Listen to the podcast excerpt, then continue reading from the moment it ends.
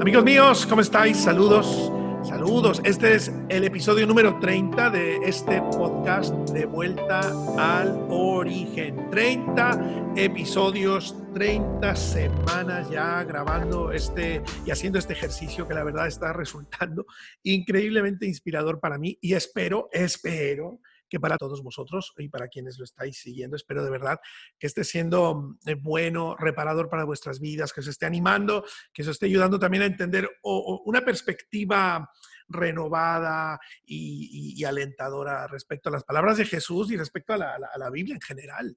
¿no? Eh, em, tengo dos noticias, tengo dos noticias que daros. La primera, las dos cosas son eh, de alegría.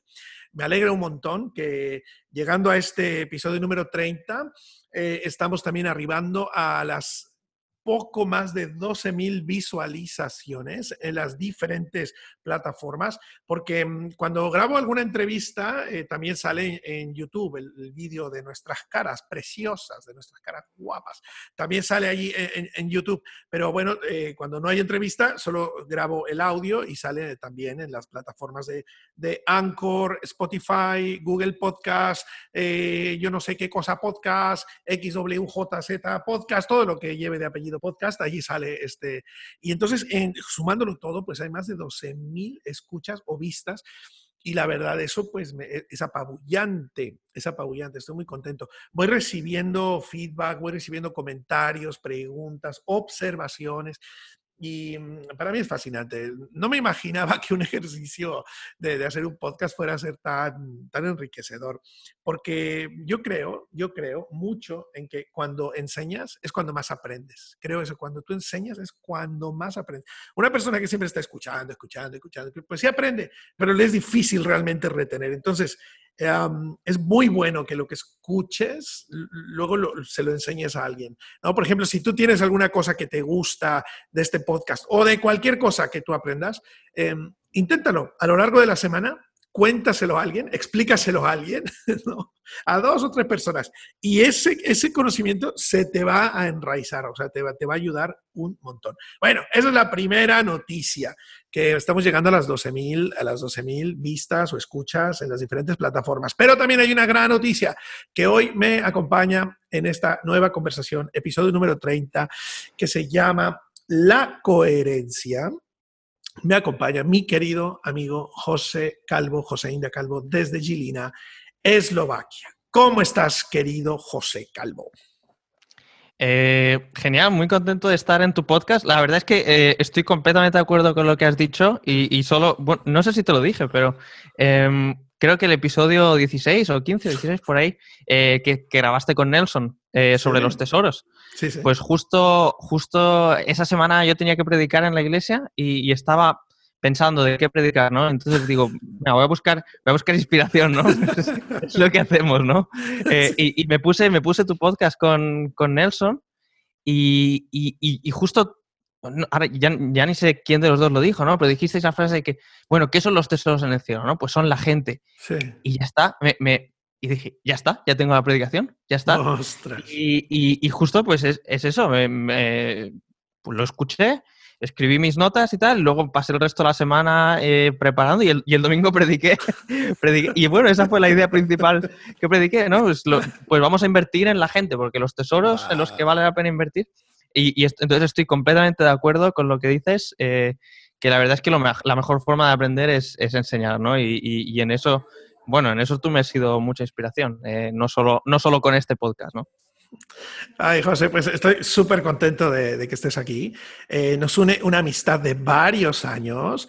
Em, yo soy un señor, un viejete, un señor mayor.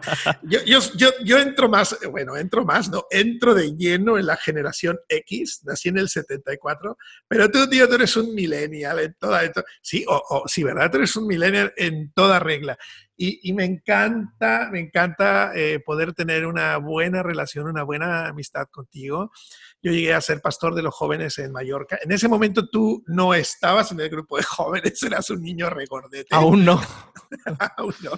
eras un niño regordete y guapísimo. Y me acuerdo que, que, bueno, que hablábamos muchas veces. Tú siempre has tenido, tú eres un tío de siempre has tenido muchas inquietudes, muchas preguntas. Y luego te pusiste a estudiar latín, te puse ahí un, un friki total, un friki total. Y claro, nos une un, un gran cariño también, pues por tu familia, por, bueno, bueno, bueno eh, hay, mucho, hay mucho que hablar ahí, mucho que escarbar y, es, es, y, es, difícil porque es verdad que hay mucho ahí. Hay mucha gente, mucha familia tuya la que conozco, que quiero, con la que hemos servido, hemos trabajado. Y ese niño regordete y precioso, pues yo lo vi, yo lo vi crecer, vi la primera vez que, que, predicaste en la iglesia, en Murillo, en una reunión de oración un jueves. Eh, bueno, muchas cosas. También me ayudaste muchas veces a nivel práctico eh, cuando se acercaba algún campamento de jóvenes, sentido contrario, o con los propios chicos de la iglesia, a hacer, a hacer eh, manuales. Tus, tus, famosos libritos. Siempre tenías algún librito para alguna reunión de jóvenes y. Siempre. Y, y, sí, sí. y te tocaba a ti doblar, imprimir, grapar. Qué grande. Te, te volviste un experto grapador. Sí, sí, sí. Y la verdad es que me, sirvió, ¿eh? que luego hubo un momento en el que tuve que hacer lo mismo aquí en Eslovaquia y pues, ya está, yo tengo el máster, ya tengo el máster en, en, grapar libritos. Qué grande. Ay, José, pues eh, bueno, tú estás ahora desde Gilina, Eslovaquia. ¿Qué carambas haces allí ¿Qué? Porque claro, la gente dice, bueno, este es español, pues sí, tú eres mallorquín, aunque entiendo que naciste en Sevilla, pero, ¿verdad? Tú me corriges ¿eh? si me equivoco. Entiendo que naciste en Sevilla, pero muy pequeñito, te viniste a, a Mallorca y tú de, de, carácter es mallorquín, o sea, tú sevillano. Mallorquín, mallorquín puro. bueno, ya no, ya no, ya no soy mallorquín puro, porque ya soy un mallorquín mestizo con eslovaco, ¿no? Es verdad, es verdad. Bueno, es que ya tienes muchos años, ya tienes algunos años ahí. Entonces me, me gustaría, así que brevemente nos comentaras qué haces ahí, eh, todo eso, qué, qué haces tú ahí en Gilina, en Eslovaquia. Pues ahora mismo estoy como parte del equipo pastoral en una, una pequeña iglesia en, en Žilina. Eh, es una ciudad que tiene como unos 80.000 habitantes, 85.000 creo. Y, y, bueno, somos una pequeña iglesia, tenemos unos 80, 80 miembros, un domingo normal de esos que teníamos antes del corona, eh, sí, sí. pues teníamos unos 80, 100 personas. Eh, y, y, bueno, pues parte del equipo pastoral. Eh, sobre todo, mi, las dos áreas de las que yo más me encargo son área de enseñanza y área juvenil. Entonces, a nivel del Ministerio Juvenil, pues coordinar los diferentes grupos de adolescentes, preadolescentes y jóvenes, eh, ayudar a los líderes, eh, equipar a esos líderes que llevan los diferentes grupos y, y, y bueno, también llevo el, el, grupo de jóvenes, jóvenes, digamos, universitarios, así, 18 y más. Sí. Ese sí que lo llevo yo directamente. Y luego en el área de enseñanza, pues es sobre todo preparar las series de predicaciones de, de la iglesia, ¿no? Buscar, buscar los temas, digamos, temas que, que, la iglesia necesita tratar, que necesita profundizar y, bueno, pues preparar eh, series de tres semanas o de diez semanas o de lo que sea que haga falta, eh, hablar con los diferentes ancianos, digamos, crear el, ese calendario, ¿no? Y, y quién va a predicar eh, sobre, sobre qué tema o sobre qué texto y un poco, un poco preparar ese área de enseñanza y, y, también ayudar a los diferentes grupos luego, que hay grupos de hogares, pues cómo coger, tomar la predicación del domingo ¿no? y, y, y poder hacer de eso un material más de, de, discusión, ¿no? Menos una charla y más algo para discutir en, en unidos en grupo. La, la verdad sí. es que la historia, José, de que tú hayas acabado, acabado en Eslovaquia es muy, es muy interesante, porque Eva, Eva eh, Mijakova, ¿cómo se dice esto? ¿Mijakova? Mijautsova. Ay, bueno, eso. Vamos a dejarlo en Eva. Eva le escribió a, no sé si a 40 o 50 pastores en toda España y les dijo, eh, señores, señores pastores, eh, yo tengo un grupo de jóvenes eh, hablan español, quieren practicar español y quisiéramos eh, que algunos de ellos tuvieran amigos en alguna iglesia de España para empezar a pensar en algún intercambio, en alguna cosita así, que puedan ir, que puedan venir. Bueno, de, de 40 que, que ella mandó mail, nadie escribió, solamente un muchacho que se llama Edmundo. Solamente Edmundo respondió y le dice, oye, Eva, me encanta la idea. Claro, a mí eh, estas cosas me, me fascinan, ¿no? Me, me fascinan. Tú te apuntas a un bombardeo. Yo me apunto a lo que sea, compañero, yo me apunto a lo que sea. Y entonces allí fue que conocí a Alitza, ¿verdad? De la, de, la hija de, de, Eva. Y a partir de eso, bueno, vinieron chicos de Eslovaquia, sentido contrario, todo eso, pero hubo la necesidad de enviar a un voluntario. Y ese voluntario que iba a ir durante un año, puede ser, eh, un año. fuiste Sí, sí, buscaban a alguien, como tú dices, para crear un puente, porque aquí hay un instituto bilingüe donde enseñan todo en, castellano, ¿no? Y de hecho, incluso la, gran mayoría de profesores allí son, son de España, son, son españoles. Entonces, pues querían crear un puente, ¿no? Para poder invitar a esos estudiantes a, ser parte del Ministerio Juvenil, ¿no? A, a ser invitarlos a campamentos, invitarlos a eventos y cosas así.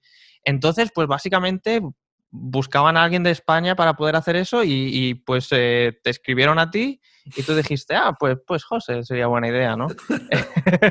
o, no sé qué dijiste, pero bueno, al final me llamaste y, y, sí, pues eh, en principio era para un año, sobre todo, básicamente lo que yo tenía que hacer era dar clases de español Em, así de conversaciones, no, no, tanto de gramática, esas cosas, a nadie le importa, eh, sino de conversación, de poder, pero a la vez también pues ayudar en diferentes, introducirme o, ayudar en el, en el, Ministerio Juvenil, ¿no? Y pues eso tenía que ser un año y, bueno, pues eh, llegué en 2000 llegué en 2012 y, ya estamos en 2020.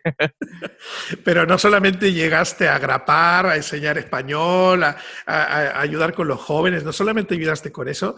Ah, bueno, también aquí hay que hacer un paréntesis, que allí yo he visto uno de los ejercicios más funcionales y mejor montados para los jóvenes, que era el, el Escape Club aquel sitio donde venían, venían los chicos los viernes, les daban eh, un, eh, ¿cómo se llama? Aquel concierto cultural o la reunión cultural. Sí, concierto educativo. El concierto educativo. Y ahí también fuimos Josué Enfedaque y yo un, tiempo. Luego fueron otro, un grupo grande de jóvenes. Bueno, bueno, hubo una movida entre eslovacos y, y, Mallorca, súper bonita, pero quizás la, la, corona, la cereza, la cereza del pastel es que el José acabó casándose con una eslovaca, con Lucía. ¡Ay, qué bonita pareja! Sí, yo creo que eso fue, creo que eso fue bastante importante en la decisión de quedarme en Eslovaquia, ¿no? creo, creo, que pudo haber una cierta influencia en eso, en esa decisión de quedarme. Qué bueno, José. Me encanta ver cómo Dios te ha usado. Ahora tienes diferentes retos delante de ti, diferentes desafíos. Todos estamos también en este tiempo pandémico y en este tiempo creo que todos tenemos que tomar diferentes decisiones y, tenemos que, valorar nuestro, nuestro futuro y lo que haremos, cómo lo haremos y tal. Por favor, un beso, un beso a Lucía y tal. Bueno, ¿qué estamos haciendo aquí tú y yo? Hablando de nuestras cosas. Pues sí, también, aunque ya eh, podemos tú, ir eh, tú, y yo ir hablando por, WhatsApp y tal. Hace poco tuvimos una conversación muy bonita, muy larga, muy bonita, muy nocturna, muy noche también. Y, bueno, pero, pero está bien que la gente sepa un poco de tu historia, quién eres, qué haces. Eh, un chico español que se fue de voluntario a Eslovaquia y acabó allí haciendo misión, pastoreando, casándose, formando una familia y tirando adelante, estudiando teología, estudiando teología, aprendiendo eslovaco, porque tú ahora mismo, José, ni sevillano, ni mallorquín, tú te ponen entre los eslovacos y tú eres uno más, igual de blanquito, igual con las gafitas ahí, eh, hipster, igual, o sea, eres uno más, tío. qué increíble experiencia. Pues de hecho yo estoy preocupado, ¿no? Porque claro, yo estoy escuchando, yo voy escuchando tu podcast, ¿no? Y ahí has tenido varios eh, invitados extranjeros, pero que hablaban español muy bien. Entonces yo estoy preocupado que, que, que, yo, aunque sea español, voy a ser el que tenga peor español, peor, el, que, el que sé peor el idioma, porque yo ya, claro, yo ya estoy tan, tan metido en el eslovaco que, bueno, yo es que no hablo nunca en español, ¿no? Quitando un par de veces al mes alguna llamada con la familia y tal, pero yo, no hablo nunca en español, entonces eh, pues lo tengo un poco, tengo un poco oxidado. Oye, pero es verdad, mira, Hans Kloss, el alemán, eh, el Henrik Andersen, el danés, un español que dices, madre Pues yo me quedé flipando. Sí, La verdad es que es, es, asombroso. José, la razón por la que quise conversar contigo esta, esta tarde o en este episodio es porque estoy llegando en, mis, en mi estudio así abierto y personal al mismo tiempo del Sermón del, Monte, que le he llamado el Sermón del Norte.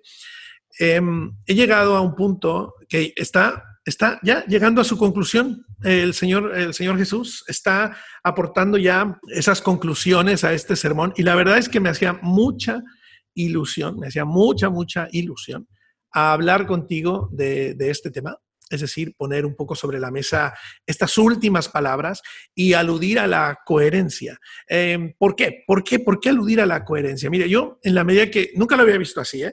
pero en la medida que he ido enseñando esto estas 30 semanas y que he ido estudiando, que he ido mirando y leyendo casi versículo tras versículo, palabra tras palabra, mm, he ido descubriendo que el sermón del monte, el sermón del norte, apunta a la coherencia. Apunta a la coherencia. Mira, lo primero que voy a hacer es te voy a leer lo que dice eh, esta, esta, parte de Mateo 7, del 24 al 25. Sí, 24 y 25. Te lo voy a leer en la versión Reina Valera 1960. Eh, dice lo siguiente, cualquiera pues que me oye estas palabras, quiere decir que, lo que todo lo que hemos venido hablando, Sermón del Monte, Cualquiera que oye estas palabras y las hace, le compararé a un hombre prudente que edificó su casa sobre la roca. Descendió lluvia y vinieron ríos y soplaron vientos y golpearon contra aquella casa y no cayó porque estaba fundada sobre la roca. Ah, mira, también versículo 26. Pero cualquiera que me oye estas palabras y no las hace, le compararé a un hombre insensato que edificó su casa sobre la arena y descendió lluvia, vinieron ríos, soplaron vientos y dieron con ímpetu contra aquella casa y cayó. Y fue grande su ruina. Yo entiendo que todo lo que Jesús ha venido hablando apunta a la coherencia. Y en un sentido, creo que aquí lo resume, lo resume bastante bien. Todo lo que habéis escuchado, si ahora sois capaces de ponerlo en práctica, eso os convertirá en personas sabias que ponen su casa sobre una roca.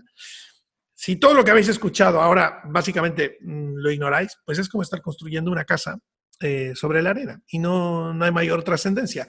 Um, que bien escuchar, que bien enseñar, que bien decir, jiji, jajaja, bla, bla, bla y lo que quieras, pero no se está llevando a la práctica.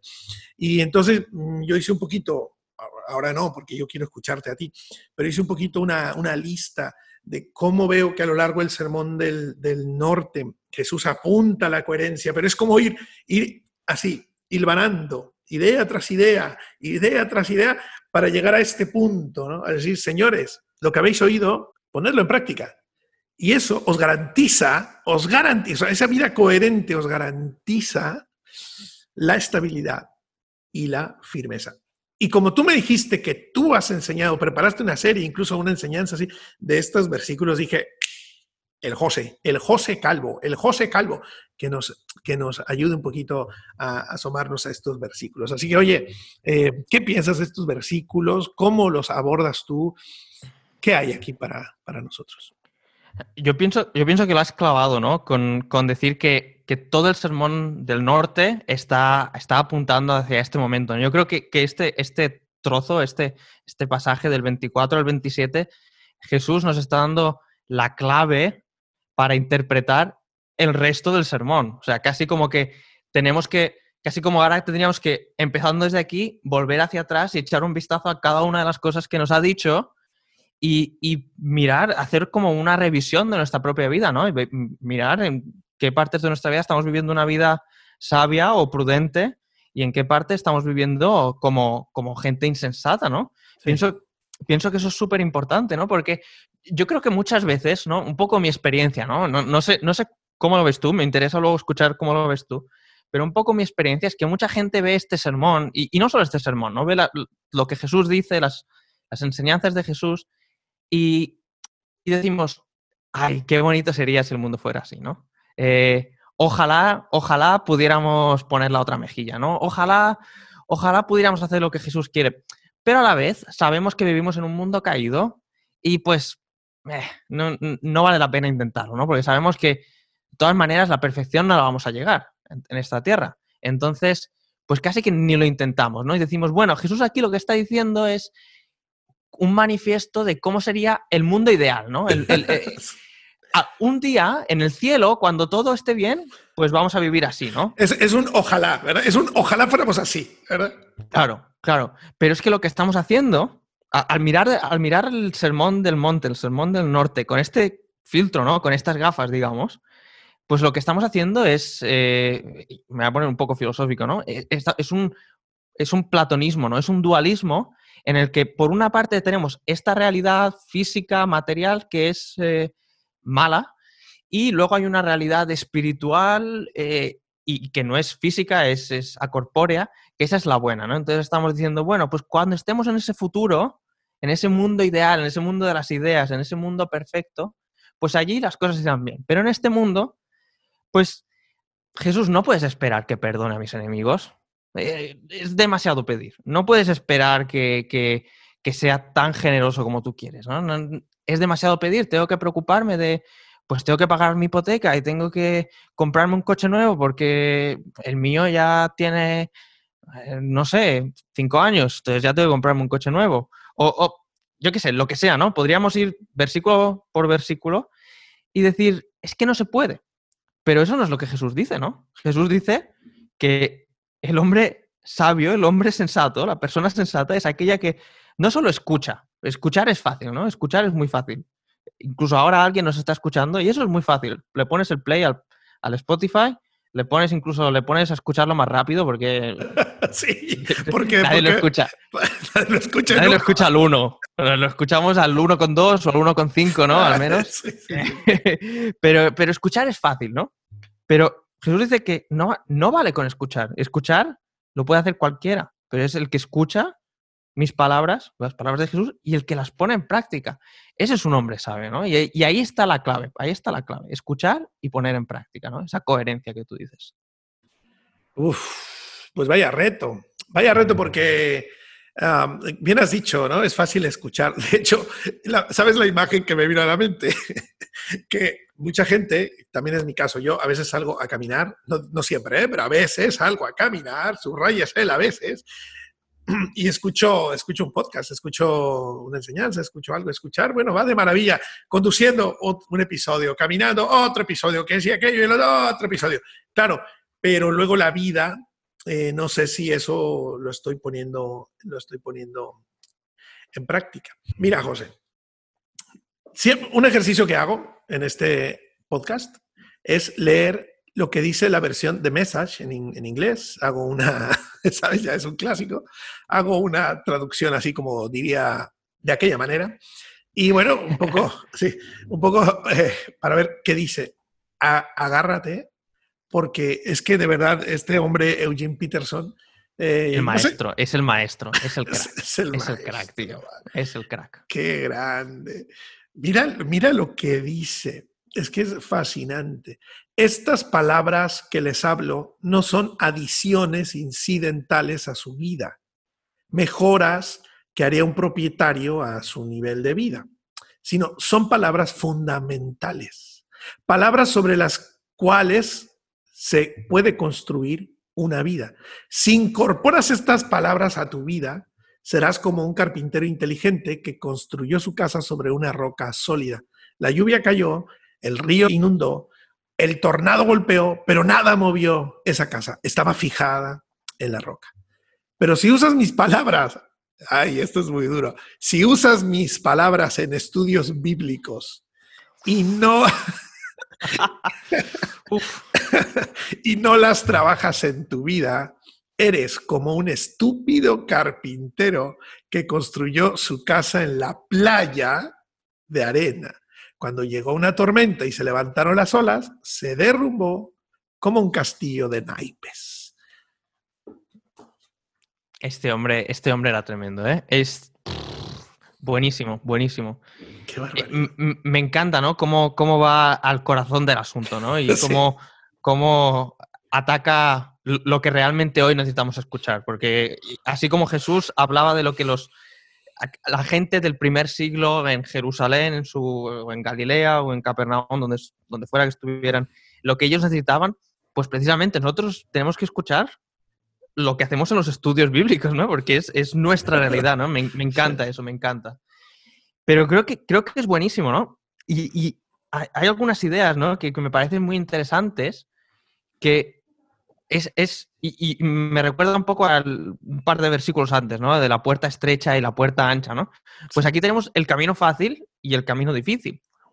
Porque porque construir una casa, bueno, no es que yo sea muy manitas, ¿no? Pero, pero me imagino, por lo que he leído, por lo que gente más inteligente que yo dice, eh, pues, pues construir la casa en la arena es, mucho más fácil porque no hay que trabajar tanto los cimientos, no hay que, eh, no hay que taladrar tan a fondo, no hay, no hay tanto trabajo con la arena, ¿no? Entonces, pues puedes construir tu casita en la playa y es fácil y, pues tienes más tiempo para descansar, ¿no? y está guay. Construir la casa en la roca va a ser mucho más difícil, vas a tener que trabajar mucho más duro, vas a tener que, picar piedra, eh, que, va, a costarte mucho más trabajo que la arena, ¿no? Quien cualquiera que haya construido un castillo en la arena, pues sabe que eso es muy fácil. Pero al final, ¿qué, es lo que va a quedar? ¿no? ¿Qué es lo que, si tu vida es esa casa, si pongamos que, la imagen es que estas casas son, son nuestra vida, ¿no? Pues lo que Jesús dice es que las tormentas van a venir. Tarde o temprano va a venir una tormenta. Y va a venir a los dos, ¿eh? Al, prudente y al insensato, al sabio y al estúpido. Los dos van a sufrir la misma tormenta. es la misma tormenta. No es que Dios castigue a los insensatos o que Dios bendiga a los sensatos. Es como, como dice también Jesús más adelante, creo.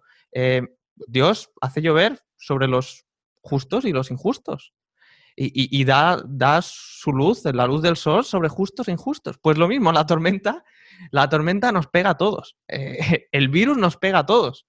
Y, la cuestión es, ¿qué va a pasar con tu casa? ¿no? ¿Qué va a pasar con tu vida? Eh, ¿Va a aguantar o no va a aguantar?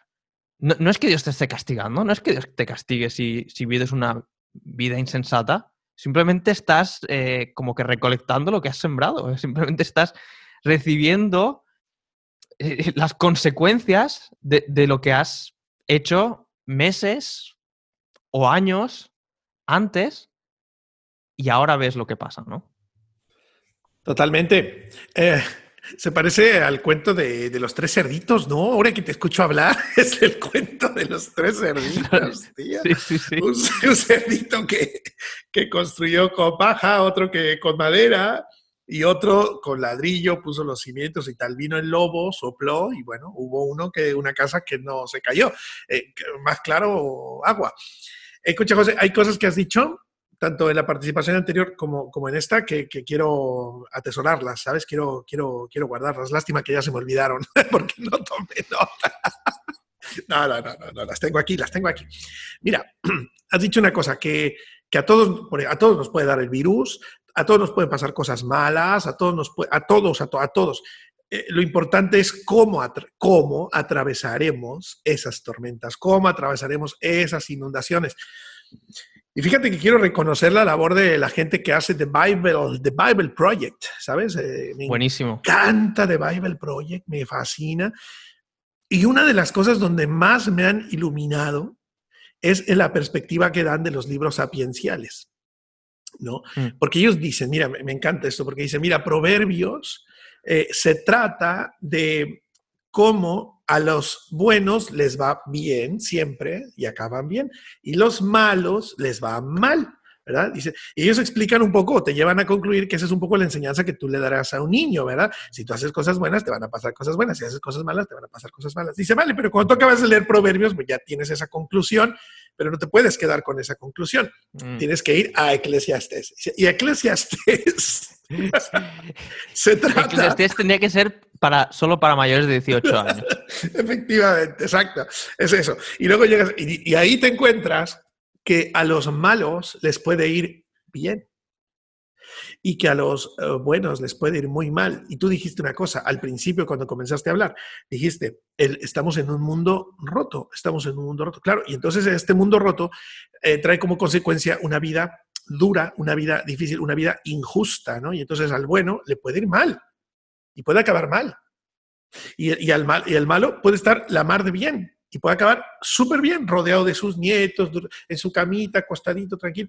Y dice, madre mía, o sea, em, no hay garantía de que, de que todo me vaya a ir bien porque, porque hago las cosas bien, ojalá la hubiera. Y dice, y ya después de leer Proverbios y leer Eclesiastes, a lo mejor te viene bien leer Job, por ejemplo, un libro poético también, y, dice, claro, Job se trata de que incluso al bueno le puede ir peor que a cualquiera. No solamente no le va a ir bien en momentos determinados o, mal, sino le va a ir peor que a cualquiera. El punto es que esas tormentas cuando pasen, esas, inundaciones cuando vengan, cómo las vamos a vivir, cómo las vamos a abordar, cómo vamos a ser capaces de proyectar lo que sabemos en la realidad.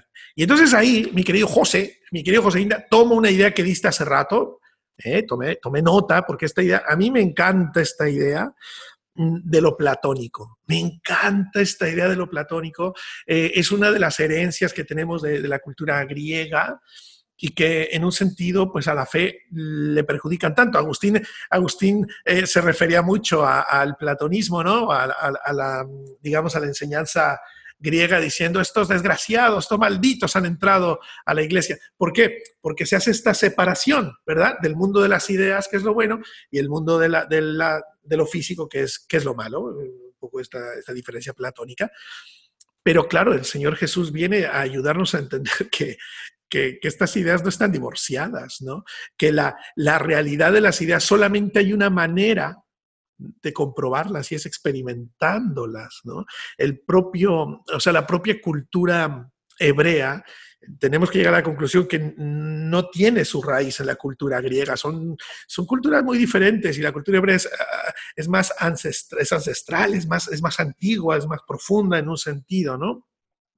No estaba basada en el raciocinio de la mente, debido incluso a que los hebreos ni siquiera sabían que había mente, ¿no? Por ejemplo, cuando la Biblia habla del corazón, eh, todo, eh, se ve que se refiere... Las entrañas. Se refiere que son las, las entrañas, los riñones, y ahí está un poco, ellos pensaban que era un poco la como el órgano gestor de emociones, intelecto, voluntad, todo estaba allí metido en los riñones. Ahora los científicos han pensado que realmente los riñones sí que son un segundo cerebro, son un, son un órgano gestor de todo. Bueno, no estaban tan perdidos, ¿verdad? El punto está que, que para ellos, si algo era verdad, es porque acontecía. ¿verdad? Si algo era realidad es porque acontecía. Y esta es una idea, José, una idea que hemos perdido. Es una idea que hemos perdido. Es decir, creo que el mundo greco-romano nos ha dejado la idea de que, aun, si tú lo piensas, ya es verdad. Si tú lo entiendes, ya es verdad no importa que lo experimentes, ya, es verdad. Bueno, luego está el método científico, cuidado, ¿eh? que, para, que sirve para comprobar lo que, lo que piensas. Sí, pero no, no hay que ir tan lejos. Estamos hablando de la experiencia humana. ¿no? Si algo se experimenta, entonces es verdad. Si no se experimenta, no es verdad. El propio Señor Jesús se definió a sí mismo como camino, verdad y vida. Es decir, tres cosas que se han de experimentar para, para ser eh, realmente transitadas. Un camino, hay que, hay que andarlo, ¿no? Camino, una verdad, hay que vivirla, una vida, hay que disfrutarla, hay que, o sea, hay que eh, transitar por ella. O sea, el Señor Jesús no es una idea, Dios no es una idea, hay que, hay que eh, irnos de la idea platónica y venir a la idea hebrea de la comprobación. O sea, si sucede, entonces es verdad, ¿no? Si lo puedo experimentar, es verdad. Dime lo que quieras, pero si no lo estás viviendo, seguramente no es verdad. Y puede ser verdad, pero no, no en ti, no, no, no, en, tu vida, ¿no? Perdóname. y eso... No, no, no, eh, eh, solo quiero seguir con lo que dices, ¿no? Porque, eh, bueno, de hecho, los cristianos, los primeros cristianos, antes de que les llamaran cristianos, ¿no? No se inventaron el nombre de ellos. ¿Cómo los llamaban? cuando, cuando Saulo quería perseguir a la iglesia, pues eh, Saulo pide, pide cartas para perseguir a los seguidores del camino. Es, la metáfora clave, digamos, es la idea clave para entender de qué se trata este seguimiento. De, hecho, el, cristianismo al final es el seguimiento de Jesús, ¿no? Es el, caminar como Jesús, es el caminar por el camino de Jesús, ¿no? No es, no es un eh, lo que creo yo aquí en mi cabeza de manera intelectual, dos más dos son cuatro, ¿no? Es, es un camino, es algo que se tiene que vivir, es algo que se camina, ¿no? Justo, justo estoy leyendo estos días eh, em, El precio de la gracia y el seguimiento de Dietrich Bonhoeffer. Ay, ay, ay, ay, ay, ay, el Dietrich Bonhoeffer. Qué grande. Buenísimo, buenísimo. Y precisamente de eso habla, ¿no? Y habla de, la gracia cara y la gracia barata, ¿no? Sí. Y, precisamente habla de que la, idea principal es que como los cristianos no, no se caracterizan, ¿no? Por, por creer las cosas correctas de la manera correcta, sino porque son los que caminan con y como Jesús. Y, detrás de Jesús son sus discípulos, ¿no? Son los que caminan con Él. Y, creo, que esa, creo que esa metáfora eh, del caminar con Jesús es algo que, hemos perdido mucho en, nuestro ah, mundo actual. Eh, y, lo, hemos, lo hemos dejado por, un, por una mezcla entre ese platonismo ideal y, luego el, el, método científico que es simplemente algo probar en mi cabeza y algo tener, tener dos más dos son cuatro, ¿no? Eh, creo que tendríamos que volver a, volver al origen. voy, a, usar tu propia frase, volver al origen, ¿no? Muy bien hecho, y, muy bien hecho. Y, volver a esa, a esa senda de que, bueno, caminante no hay camino, se hace camino al andar. La, metáfora clave del cristianismo es, ese camino, ¿no? Es, el caminar con y como Jesús. Wow, me encanta. Mira, estaba, estaba echando un vistazo a todo el sermón del, norte eh, y, me encantó una cosa que, puedo, que puedo vislumbrar, ¿no? Cuando comienza Mateo 5, no puedo dar toda la lista porque la lista es larga, ¿eh? La lista es larga, estoy hablando de unas 20, no sé, unas 20 y algo de cosas que, que escribí, pero pensaba, cuando, cuando comienza, Jesús define la felicidad, ¿no? O redefine la felicidad. Y para, mí cuando empieza bienaventurados los pobres en espíritu, porque de ellos es el reino, y luego empieza a definir una serie de cosas, em, yo creo que para, poder, em, ¿cómo decirlo? Para poder eh, englobarlo, eh, escribí, felicidades encarnar los valores del reino, aunque esto acarree dificultades y persecuciones. Es vivir con un propósito claro, concreto, más allá de las circunstancias. Es un propósito tan claro y tan definido que incluso te va a acarrear haters por, por todos los lados, ¿vale? ¿Por qué? Porque estás enfocado, estás, estás encaminado, estás encarnando unos valores de una manera tan efectiva y tan funcional que tengas o no tengas, te vaya bien o te vaya mal, te persigan o estés cómodo, mm, tú vas a estar feliz. No te van a definir las circunstancias, te va a definir eh, tu, identidad. Y entonces, por eso me parece a mí que Jesús pasó a definir la identidad. Por ejemplo, les dice, vosotros sois sal. Una identidad de sal solo encuentra su cumplimiento y su razón de ser en su propósito. O sea, eres sal, da sabor, tío. Luego dice, sois luz. ¿Qué hace la luz? alumbra, ilumina, brilla, es decir, las obras anuncian quién eres, a quién representan. El Señor Jesús dice, entonces verán vuestras buenas obras y glorificarán a vuestro Padre que está en los cielos. O sea, Jesús viene a conciliar la idea de, que está bien pensarse las cosas, está bien darle vuelta, bien, pero, hay que vivirlas, ¿no? Eres luz no por lo que piensas, eres luz no por lo que escribes en Facebook, en, Instagram, eres luz no porque, porque te sumes a un change.org, eres luz que la gente realmente va a ver tus obras, va a ver que tus ideas son aplicables a la vida y tú le, llamabas sabiduría, ¿no? Entre lo que estabas diciendo, eso es una vida sabia. En fin, puedo, seguir diciendo la lista, pero sobre todo hay una cosa que me interesa y ahora eh, quiero escucharte también, pero eh, en Mateo 5, 17 al 20, habla de que eh, cualquiera que quebrante un mandamiento o los mandamientos y aún así enseñe, es llamado pequeño en el reino de los cielos. sin embargo, aquel que hace los mandamientos, los cumple y los enseña, es llamado grande en el reino de los cielos. Por tanto, la manera como ha terminado el Sermón del Norte, el Sermón del Monte, la manera como ha terminado es la misma que como ha comenzado. Ha hecho una contraposición de, maneras de, de, ser y de entender la vida.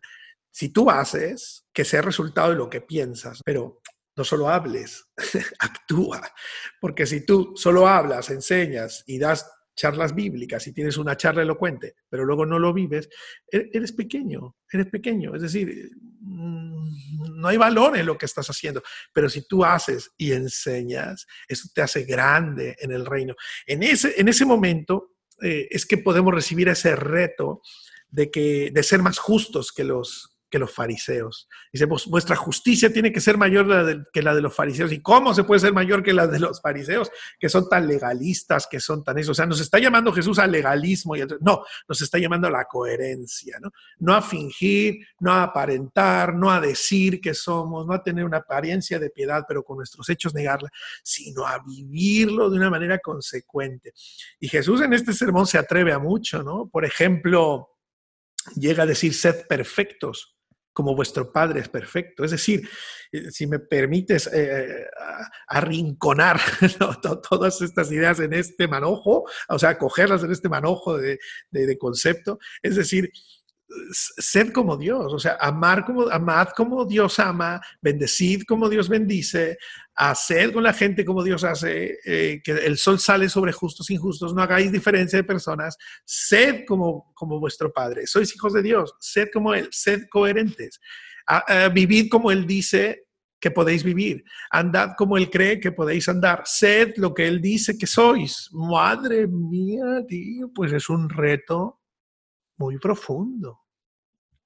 Eh, me encanta la regla de oro, ¿no? Eh, y sé que la has mencionado en uno, en uno de tus podcasts, ya no me acuerdo en cuál, pero la regla de oro, ¿no? Haz a los demás como quieres que ellos te hagan a ti. O, bueno, hay, diferentes formas de formularlo, pero bueno, haz con los demás lo que quieres que ellos hagan contigo, ¿no?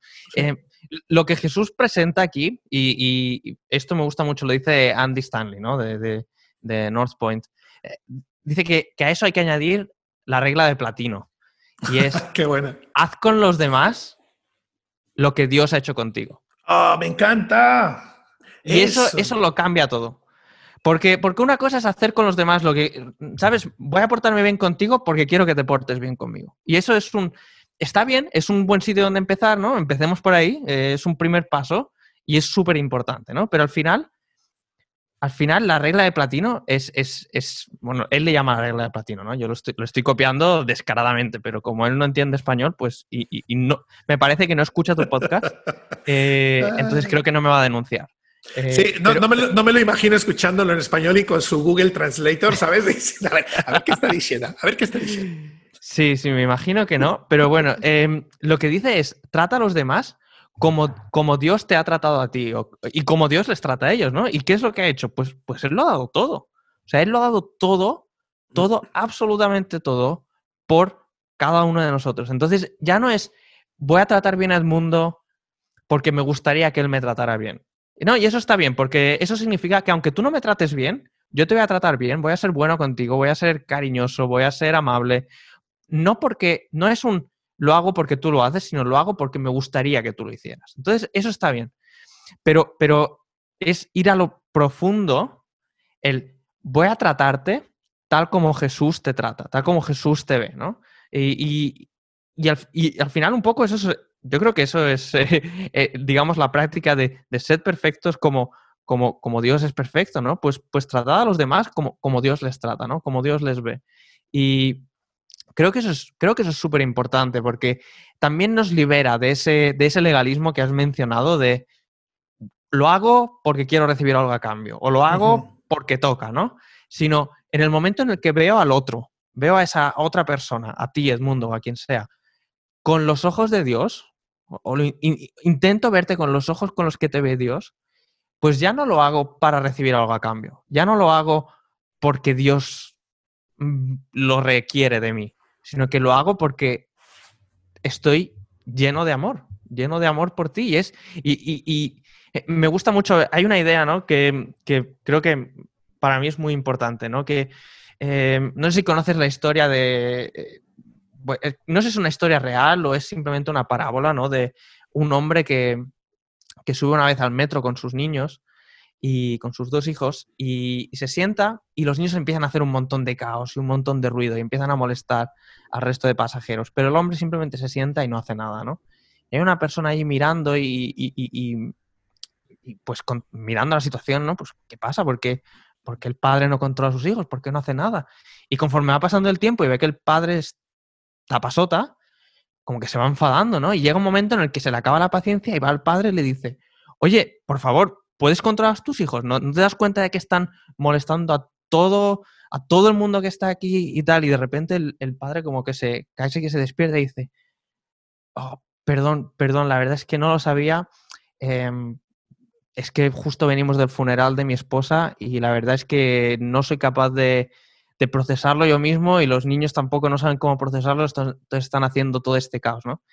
Y ese, ese hombre que estaba antes súper enfadado con, el padre y que, quería decirle de todo, de repente se llena de misericordia y se llena de, amor y de, tristeza eh, por, los niños y por el padre, ¿no? Y de pues empatía. imagínate, y de empatía, claro. Porque de repente hay algo, una información nueva, un, trocito de información nueva que cambia toda la realidad, ¿no?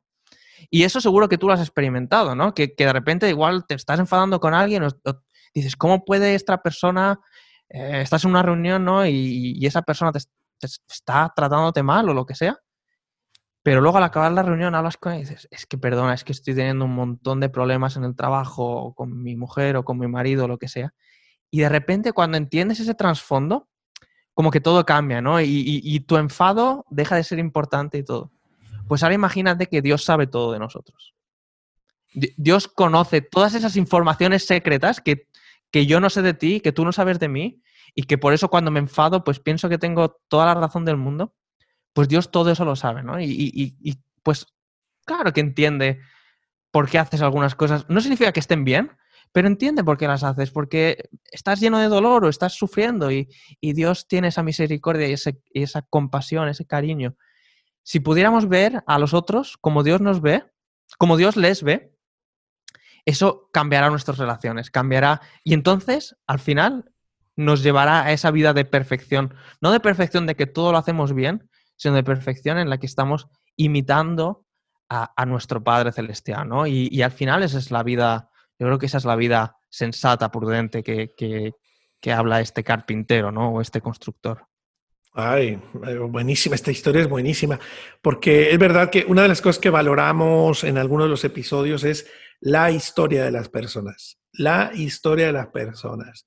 Es verdad que hay gente que puede estar teniendo unas actitudes pecaminosas, unas, unas tendencias, unos hábitos pecaminosos, pero no, el Señor nos invita incluso a esa persona a no juzgarle, sino eh, nos ayuda a intentar entender su historia, qué hay detrás de ese hábito, qué hay detrás de esa atadura, qué hay detrás de ese pecado. Mira, mira a Jesús con aquella mujer samaritana. Se planta allí y habla con ella y le comenta, pues tú has tenido tantos maridos y con el que estás ahora mm, no es tu, no es tu marido. Es decir, eh, hay gente que te ha señalado, hay gente que te ha juzgado, pero tú tienes una historia. Y sabes qué, yo entiendo tu historia, conozco tu historia y, quiero darte una nueva, ¿no? Quiero darte una, una nueva. Y la verdad es que me, gusta esta idea, eh, José, del, hombre del vagón en el metro. Qué, maravilla. Sí, y, igual que con la mujer samaritana, ¿no? Pues está la mujer eh, que fue pillada en adulterio, ¿no? De, de Juan 8, ¿no? Y, y pues eh, ahí está la famosa frase, ¿no? El que esté sin pecado, que tire la primera piedra. Pero una vez que se van todos, porque ninguno de ellos está sin pecado, eh, pues, ¿qué es lo que hace Jesús, no? Jesús le pregunta, ¿dónde están los que te condenaban? Eh, ¿Ya nadie te condena? La mujer le dice, no, nadie, Señor. Y Jesús dice, tampoco yo te condeno, ahora vete y no vuelvas a pecar. Eso no significa que, esas, esos, esos pecados que tenemos, esos, o esas conductas, em, que no pasa nada. Ah, no, no pasa nada. No, no, no. O sea, Jesús le dice, mete y no peques más. O sea, cambia, cambia metanoia, ¿no? Cambia tu punto de vista, cambia tu, forma de, vivir, cambia, haz un cambio de 180 grados. Sí, sí, pero, pero ese es el segundo, ese es el segundo paso.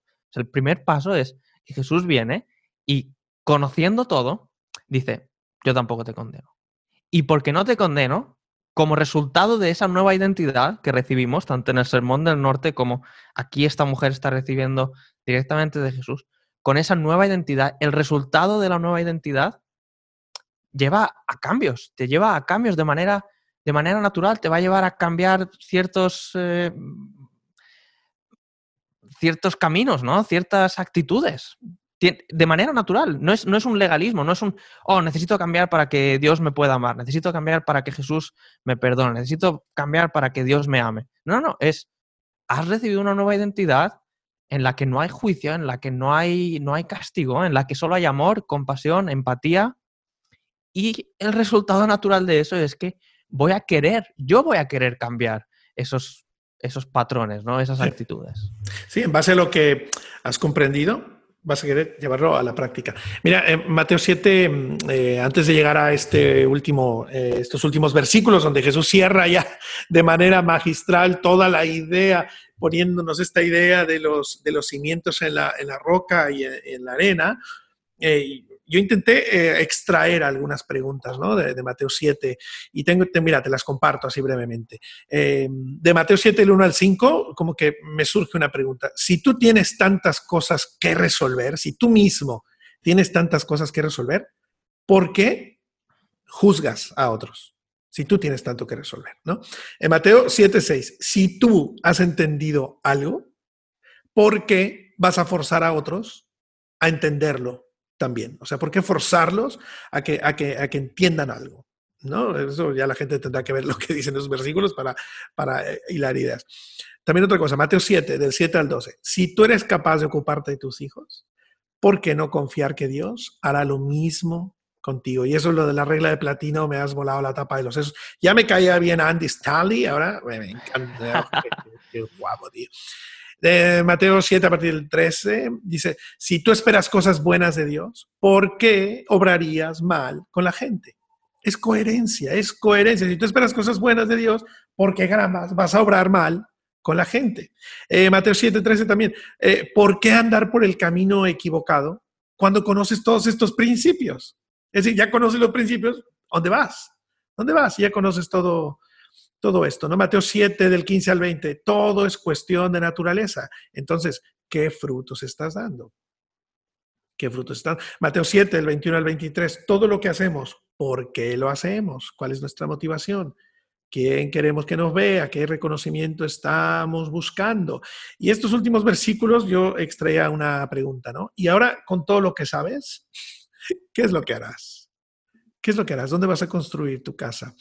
Realmente, mm, mira, yo me pongo a pensar en, mi vida, José, en mi vida, y bendigo a Dios porque me he encontrado con maestros que me han ayudado a, a direccionarme, eh, mi primer pastor, el pastor Elías, me, enseñó claramente lo que es el temor a Dios, y ya ni siquiera digo temor, digo el miedo a Dios, y esas enseñanzas de este hombre diciéndonos, Cristo va a venir esta noche y te vas a quedar, desgraciado.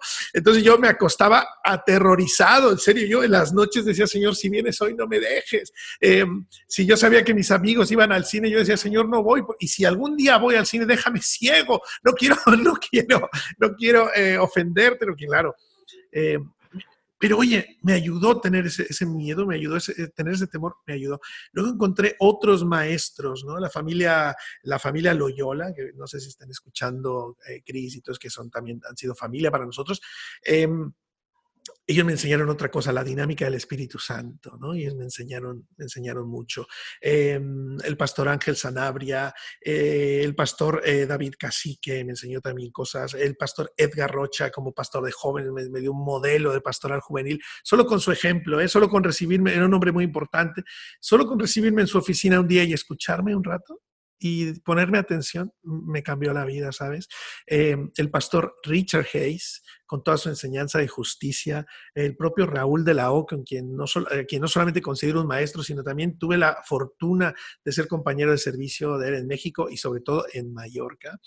El pastor Baltasar Plata, que me enseñó la perspectiva de un, de un pastor que, que también es padre, que también es amigo. Bueno, todo esto que esta gente me ha enseñado y este Jesús con el que me puedo sentar a dialogar en su palabra, con todo esto que sé, solo faltaría, José, que, yo fuera alguien que condene a los demás con todo esto, que, que, no fuera reflexivo, que no fuera y que no intentara entender la historia de las personas, porque yo tengo muchas cosas que resolver, José, tengo muchas cosas que resolver en mi matrimonio, tengo muchas cosas que resolver como padre, en mi economía, tengo muchas cosas que resolver en mis, en mis propios complejos personales, tío, ¿sabes? Tengo muchas cosas que... Entonces, ¿con qué cara, con qué idea voy a juzgar a alguien? ¿Cómo voy a condenar a, alguien sin conocer su historia? ¿Sabes? Entonces, creo que todos estos maestros que Dios nos ha dado a lo largo de la vida, y, me preocupa si me estoy dejando alguno así por el camino de estos que han sido trascendentes, pero bueno. Eh, y el propio Jesús enseñando todo esto, con todo esto que sabes, ¿qué vas a hacer, tío? ¿En cuántos cultos no habremos estado tú? Tú que naciste ya, tú naciste, tú básicamente cuando naciste ya, desde pequeño te llevaron, ¿en cuántos cultos no habrás estado? ¿Cuántas predicaciones? ¿Cuántas veces habrás escuchado el sermón del, del monte? ¿Cuántas veces te habrás leído cosas en la Biblia? Con todo eso, ¿qué vamos a hacer? Pues la invitación de Jesús es, eso que sabes, aplícalo, ¿sabes? Aplícalo. Aunque sea aunque sea poco a poco, pero ve aplicándolo, porque si no, tu vida será totalmente incoherente. Sí, y al final también de manera muy práctica, ¿no? Recuerda que la tormenta va a venir, ¿no? Y, la tormenta que viene en cinco años, lo, que va a pasar en cinco años, o en, diez, o en, o en uno, lo que va a pasar en esa tormenta lo decides tú hoy. O sea, lo, empiezas tú hoy, ¿no? Eh, a mí me encanta mucho, me voy a ir mucho por ahora, voy a hacer una salida, pero, pero vamos, a, vamos a volver, ¿no? Eh, me encantan las películas de ciencia ficción y me encantan las películas en las que se viaja en el tiempo, ¿no? Y, bueno, una de las cosas que la gran mayoría de esas películas de viaje en el tiempo te, enseñan, ¿no? Es que eh, ves con cuidado con no cambiar nada en el pasado, no, cambies ni, ni un aleteo de mariposa, porque lo que cambies en el pasado va a cambiar radicalmente el futuro, ¿no? Y esa, idea nos encanta, ¿no? La película El efecto mariposa lo, enseña de manera magistral, ¿no? Es una idea muy bonita. Pero ahora apliquémosle a la vida real. Lo que hoy hagamos, lo que hoy, los cambios que hoy hagamos, van a tener resultados que no sabemos ni imaginar de aquí a uno, cinco, 10 años, ¿no? Nosotros ahora estamos en ese, en ese viaje en el tiempo, que si, si, si, me permites la metáfora, ¿no? Ahora estamos en ese pasado donde podemos hacer los cambios clave para que nuestro futuro sea distinto, sea, sea distinto. Si, estamos yendo por un camino que, que, nos lleva a la ruina, ¿no? Acaba el, el, texto, acaba que, eh, que, bueno, que viene la lluvia, vienen los ríos y todo eso, y la casa se derrumba y, la nueva versión internacional que tengo aquí delante, ¿no? Dice, grande fue su ruina, ¿no? Em, lo que nosotros podemos evitar esa ruina. O sea, hay cosas que, hay pasos que podemos hacer hoy para que de aquí a un año o a, cinco o a diez, la tormenta que venga sea una tormenta emocional, sea una tormenta espiritual, sea una tormenta de, un, física, de una enfermedad que nos, que, no sé, que, nos deje postrados en la cama o incluso, algo peor, ¿no? Esa, esa, esa tormenta que vendrá en, lo que sea, hoy podemos crear, hacer cambios, empezar a tomar pasos que nos van a permitir aguantar la tormenta. Y claro que a lo mejor con esa tormenta, a lo mejor una ventana se va a romper, ¿no? A lo mejor un cristal, pues va a, romperse, va a reventar, ¿no? O, o, quizás, quizás la fachada va a sufrir ciertos daños. Pero al final, la casa va a aguantar. Y, y, eso es algo que, creo que la gente no, no, creo que mucha gente y, yo mismo no, nos damos cuenta, ¿no? Que hoy podemos hacer cambios. No, nos damos cuenta de que un pequeño paso, un cambio de un grado, digamos, eh, va, va, a resultar en un cambio exponencial, ¿no? estos últimos meses estamos escuchando un montón de, gráficos exponenciales, ¿no? con el virus, ¿no? Pero, también podemos hacer cambios vitales, eh, decisiones y, pasos que van a hacer cambios exponenciales en nuestra vida para que las tormentas del futuro sí que van a doler. Las tormentas siempre van a doler. a, nadie, a nadie le gusta una tormenta, ¿no? Todos queremos que haya sol y, buen tiempo. Pero tormentas va a haber. y si estás en Eslovaquia va a haber incluso más. Eh, pero, pero la cuestión es qué puedes hacer hoy para preparar tu casa, ¿no? Y, Jesús, Jesús no simplemente te dice, haz cambios, sino que te da una lista, te da, te da, no una lista de cambios, te da simplemente unas instrucciones en cuanto a tu identidad, te enseña sobre tu identidad y eso te va a llevar a hacer cambios, ¿no? Entonces creo que eso es creo que eso es súper importante, ¿no? Eh, vivir una vida eh, de, de preparación, de preparación para todo lo que nos espera, para poder ser sanos y estar sanos y salvos y, que nuestra fe, que nuestra vida, que, que, nuestro hogar no sea destruido por, por esas tormentas, sino que al contrario pueda florecer, pueda crecer y pueda servir de refugio para aquellos a nuestro alrededor que han sido insensatos, que han sido eh, estúpidos y que no han preparado su casa. Preparemos una casa que no solo va a ser refugio para nosotros, sino que también va a ser refugio para aquellos a nuestro alrededor. Mira, me, estás remitiendo a, semanas antes de, casarme. Eh, me acuerdo que Carla y yo tuvimos una conversación muy parecida a una frase que has dicho y me has, llevado ahí, ¿eh? directamente me, he ido ahí. y decíamos, yo le decía, eh, mi amor, ahora estamos súper enamorados, nos llevamos súper bien, todo lo que hacemos nos hace gracia, estamos súper contentos. Digo, pero va a llegar un momento en que nos vamos a, según qué acciones, según qué cosas nos van a fastidiar el uno del otro y vamos a vivir problemas, vamos a vivir circunstancias. ¿Te parece bien si ahora que estamos súper contentos nos ponemos de acuerdo para, para, esos días? Y llegamos a tres o cuatro ideas. Por ejemplo, eh, llegamos a la conclusión que en nuestra casa no íbamos a tener gritos, no íbamos a lastimarnos eh, y no íbamos a hablarnos con malas palabras, ¿no? Por ejemplo. Eh, ahora, son cositas así que dijimos, ¿no? Y que las profundizamos, digo, ahora las digo así superficialmente, pero créeme que estas tres o cuatro decisiones nos han salvaguardado en muchos momentos, ¿no? Ha habido momentos que hemos dicho, ¿te acuerdas lo que hablábamos? ¿Qué tal?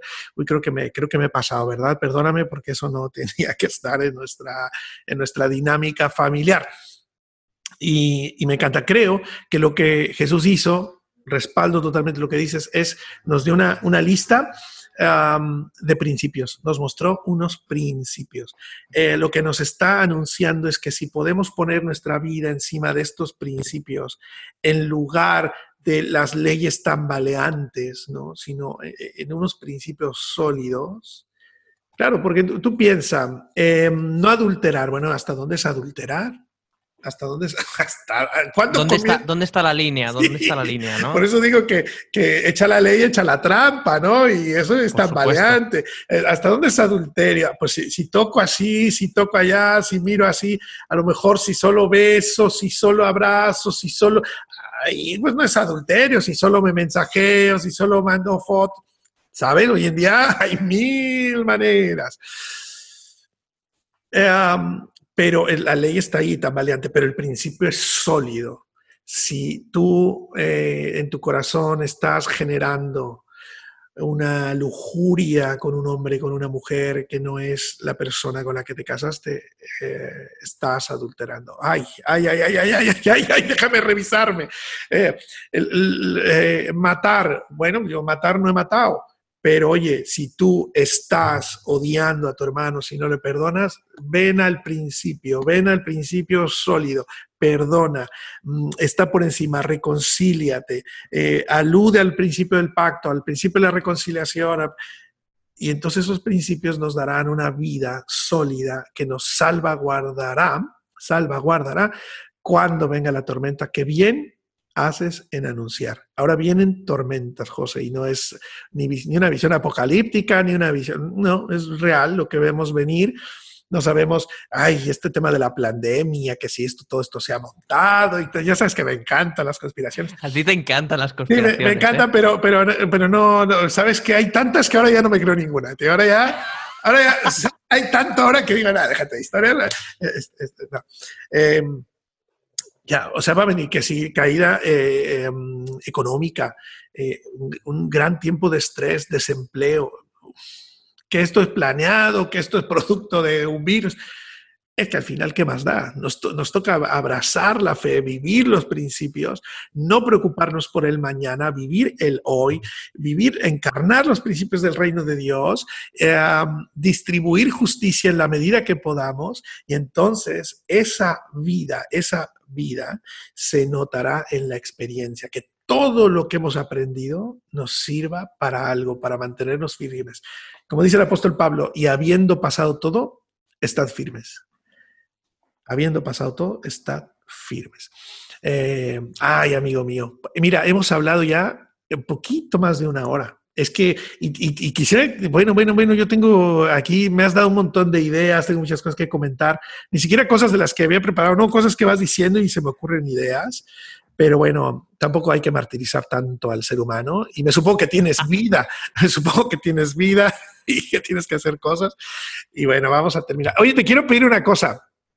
Eh, no, sé, no sé si te dará vergüenza y me dices, mundo, no, mejor no, olvídalo. Me encantaría que terminaras haciendo una oración. Fíjate, nunca hemos terminado orando en este, en este podcast, pero quiero, tío, que ores en eslovaco. Ay, me, hace, eh. me, hace, mucha ilusión. Igual te da vergüenza tú, pero oye, cúmpleme ese capricho. Igual te sorprenderá, pero como pastor en Eslovaquia estoy bastante acostumbrado a orar en eslovaco. Igual te parece extraño, ¿no? Igual será un poco extraño, ¿no? Eh, sería para, para mí sería más difícil si me pidieras orar en español que en eslovaco. Eh, de hecho, te voy a contar una historia graciosa con eso. En, en, en, enero estuve, estuve visitando un par de iglesias en Estados Unidos con las que eh, estamos trabajando y tal. Y después de una enseñanza me pidieron que orara y me pidieron que por favor que orara que orara en cualquier idioma de los que, de los que hablaba, pero que no en inglés. ¿no? Me dijo, pues, pues, pues eligen el que quieras.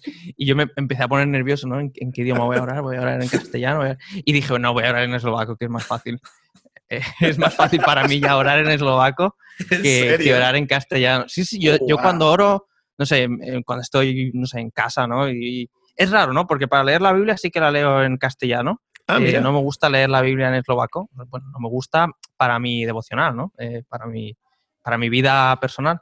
Pero sí que a la hora de orar, no sé, también quizás porque como cuando oramos juntos con Lucía, pues oramos en eslovaco, o porque claro. siempre que estoy hablando, estoy hablando en eslovaco, incluso en mi mente, digamos, esa voz, esa voz que todos tenemos en la cabeza, pues... ¿Ya es eslovaca? Es, eslovaca. ¿En serio? Pues, pues para mí orar, lo, lo más natural es, en eslovaco, ¿no? Entonces, eh, no, me resulta, no me da vergüenza, me resulta un poco raro, ¿no? estoy pensando, el que cualquiera que lo esté escuchando va a decir, bueno, pues imagino, voy a decir amén, voy a esperar que haya dicho algo bueno. Igual me ha dicho algo de mi madre y... Sí, en plan, Señor, mátalos a todos ahora, manda fuego, consúmelos una oración de esas de las de los salmos, cuando David no estaba en sus mejores días. Exacto, una cosa así. José, muchas gracias. Gracias por, por, este tiempo, por esta horita que has podido dedicar a esto.